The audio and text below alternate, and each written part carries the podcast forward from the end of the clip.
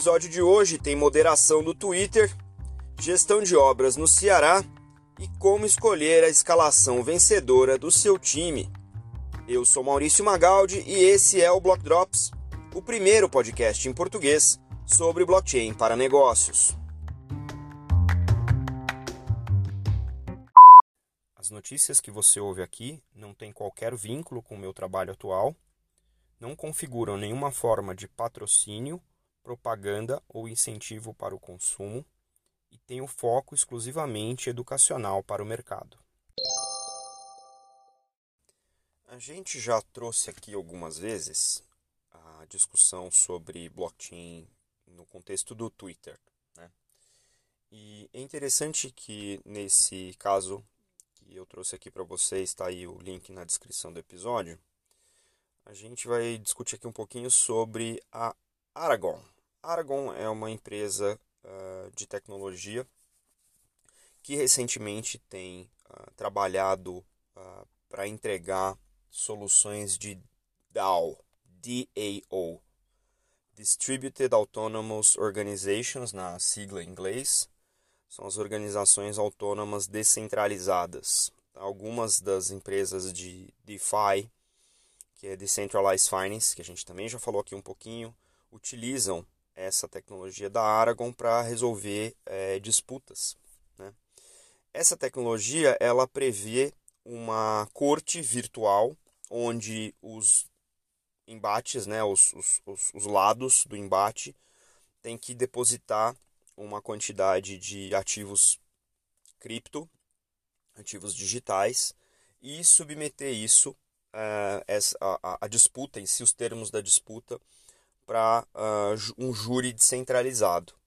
É, esse júri é um júri limitado, é, conforme as decisões são tomadas, né, ou os julgamentos são feitos por esse júri, a, a, a possibilidade de você levar isso para uma segunda e uma terceira instância, aumentando a quantidade de cripto e aumentando a quantidade de participantes desse júri, até que toda a rede, né, como se fosse uma Suprema Corte, aí, um, um superior, um tribunal superior, ele uh, participe dessa decisão, né? E obviamente seja remunerado é, por isso. Então esses, essa parte de, de uh, recorrer é feita dessa maneira.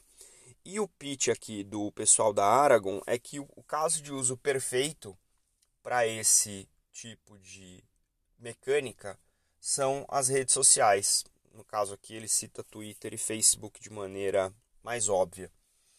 É, recentemente, as redes têm sido bastante criticadas por estarem fazendo é, gestão dos conteúdos. Então, é, o Facebook recentemente indicou que vai limitar e banir manifestações antissemitas. O Twitter tem feito isso com ah, bastante é, foco na parte da, da pandemia, nas informações ou desinformações sobre a pandemia. Então, a, a, o play aqui é que se você começa a trabalhar, e isso é uma coisa que a gente já falou aqui bastante em relação a blockchain. Se você começa a trabalhar equilíbrio de incentivos para essa rede, né, você começa a colocar participantes mais interessados dentro da rede que vão trabalhar para o equilíbrio dessa rede. E usar esse mecanismo de incentivo para moderação é, nas redes sociais, parece fazer sentido. Aí você pode falar assim: bom, significa que quem tem poder aquisitivo vai ter mais poder de voto, porque afinal de contas, se você entra numa disputa e você tem que depositar criptoativos para poder participar dessa disputa e pagar o júri descentralizado, por mais descentralizado que ele seja, ele tem custo, você vai acabar é, dando sempre mais poder para quem tem mais dinheiro ou para quem tem mais criptoativos, né, para fazer uso disso. Esse é um contraponto que eu faço, né? No mundo real a gente sabe que dinheiro compra muitos caminhos. A ideia de organizações descentralizadas é que sejam é, cada vez mais é, equidistantes, né? E permitam que se opere dentro das regras daquela rede e em condições de igualdade. Então, uh, fica aqui a, a minha é, observação. Acho curioso o caso de uso, acho interessante que a gente venha a ter é, uma, uma discussão séria sobre moderação de discurso de ódio, sem cair na pieguice né, de falar de politicamente correto ou incorreto, que todo mundo sabe que o que dói na pele do outro não é o que dói na sua, então é importante que a gente tenha esse nível de empatia para ser uma sociedade mais justa e mais igual. Né? Então, se a gente achar mecanismos criptográficos ou com blockchain que sejam que permitam que no mundo digital a gente opere isso de maneira mais equilibrada, eu acho que blockchain pode ser uma dessas saídas justamente pelos princípios que norteiam a maioria das tecnologias blockchain. Resta para a gente acompanhar e estar tá sempre de olho com olho crítico nesse tipo de novidade. A nossa segunda nota de hoje é, traz aqui um caso de uso é, bastante interessante e que no Brasil ainda não tinha sido é, explorado de maneira estruturada. Né? A nota diz que o governo do Ceará é, vai investir 1,2 milhão de reais num projeto em blockchain para medição de obras. Para quem não conhece o processo né, do, da construção civil, medição de obras é quando você é, tem liberação de pagamentos dos fornecedores de acordo com o progresso da obra. Né? Então, é quando o cronograma é, financeiro e o cronograma físico andam juntos então você tem determinadas entregas contra as quais a, a, a obra realiza os pagamentos. Isso é especialmente importante é, em grandes obras, em obras governamentais, onde existem contratações de vários fornecedores de vários tipos. Então é, a quantidade de participantes né, nesse, nesse processo é grande. É, existe é, uma necessidade de auditoria do ponto de vista é, legal, regulatório do governo, para que essa obra seja entregue sem superfaturamento, dentro dos padrões técnicos contratados, dentro do orçamento contratado. Então, é, é são casos de uso que já vêm sendo explorados em outros lugares do mundo, mas neste momento é, é uma, é uma novidade no Brasil. Né? O modelo de contratação que foi feito pelo governo do Ceará para esse método é, é um, um, um modelo que dispensa licitação e ele passa por um processo da empresa de tecnologia da informação do Ceará é, para trazer esse tipo de novidade de maneira mais acelerada. Né? Em relação à, tecnologia, o, uh, o Ceará não é estranho à tecnologia. Né? Desde 2008, o blockchain vem sendo utilizado é, pelo governo do Ceará. Né? Desde 2008, 2018 eles têm esse modelo de uh, gestão da informação utilizando blockchain para a junta comercial do Estado. Né? A gente também já falou aqui um pouco de, de questões cartorárias. A junta é um processo desse documental que pode sim se beneficiar do uso de blockchain. Né? E vem fazendo eventos, como em fevereiro fez o Blockchain Day, é, para promover o blockchain no uso de transformação digital para o governo. Né? É um movimento interessante do ponto de vista de caso de uso? Bastante. Mas é um movimento interessante ainda mais no ponto, do ponto de vista de uso de blockchain é, no setor público. Né?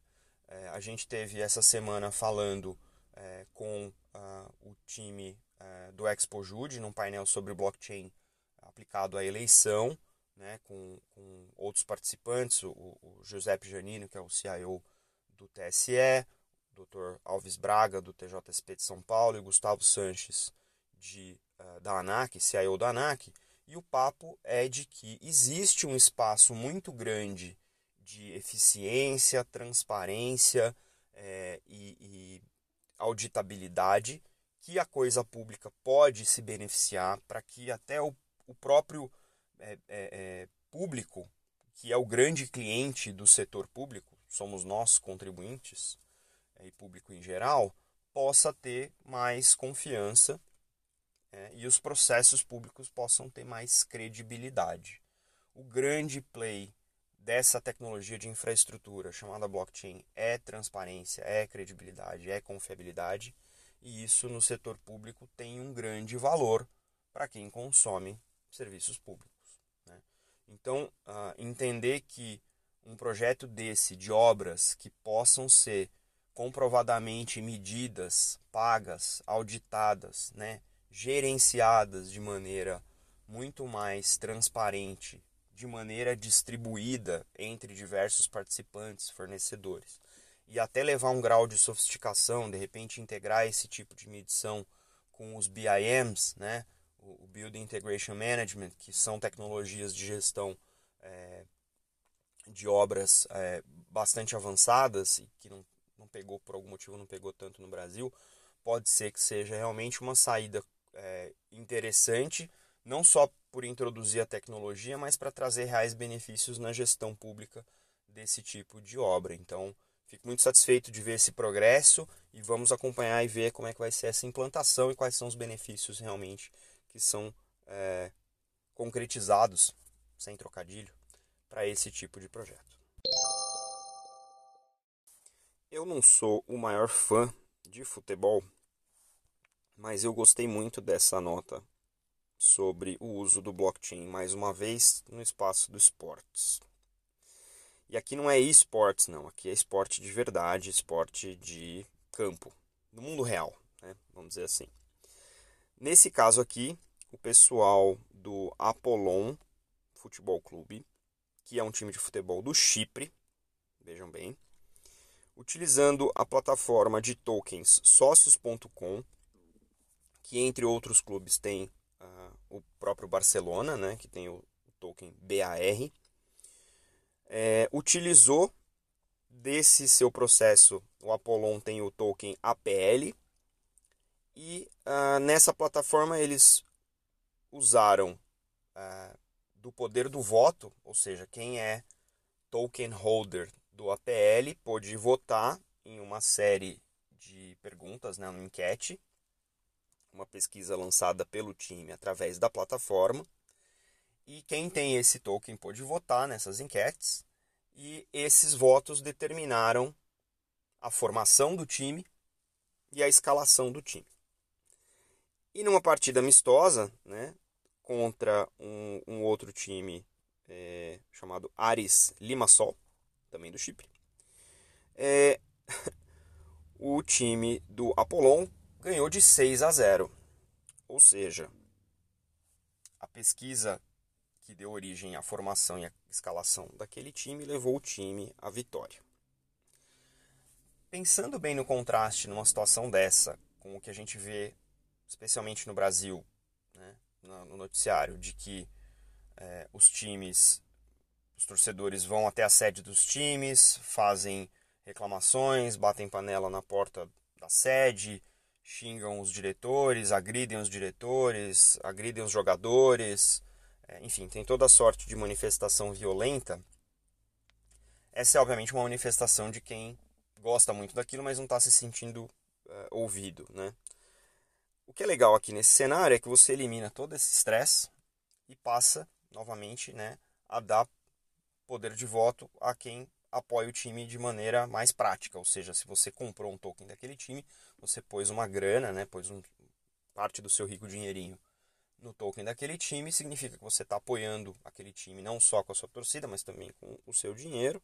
E esse token né, de apoio que você comprou te permite ajudar o time de outras formas, como, por exemplo, votando na escalação.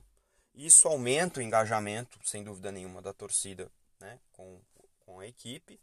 Imagino outros vários cenários em que isso possa ser possível, mas tem, falando de futebol que tem essa questão mais subjetiva e apaixonada, obviamente é, leva a cenários mais extremos. Mas se você puder converter isso né, através do uso desses tokens como uma maneira de apoiar o time financeiramente e uma maneira de permitir que hajam outras formas de engajamento dos torcedores, né, token holders, com a, a equipe, é, isso também pode é, ampliar a capacidade né, do time se mobilizar e do, e, e do, do torcedor se mobilizar para apoiar o time.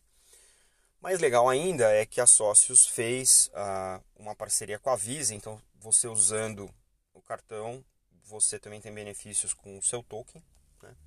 E na vitória do Apollon nesse jogo, o valor do APL, que é o token do torcedor, subiu 14%.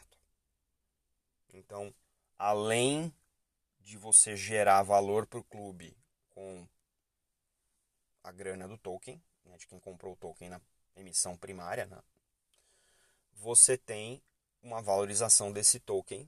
Então, se você é um torcedor do Apollon ou se você comprou esse token por curiosidade, esse seu token passou a valer 14% a mais depois de uma vitória de 6 a 0, mas não só por causa da vitória, mas porque esse token passa a ter um significado no resultado, sim, mas como esse resultado foi atingido através do uso desses direitos que o token permitiu. Então vejam, é uma nova dinâmica, isso pode ser aplicado em vários cenários, mas é uma nova dinâmica para trazer engajamento para esportes no momento em que a gente está vivendo completamente é, online, fora dos ambientes onde os esportes acontecem, isso pode ser uma maneira bastante eficiente de trazer a torcida de volta para a audiência e habilitar outros tipos de negócio né, entre o clube e o torcedor. Muito legal.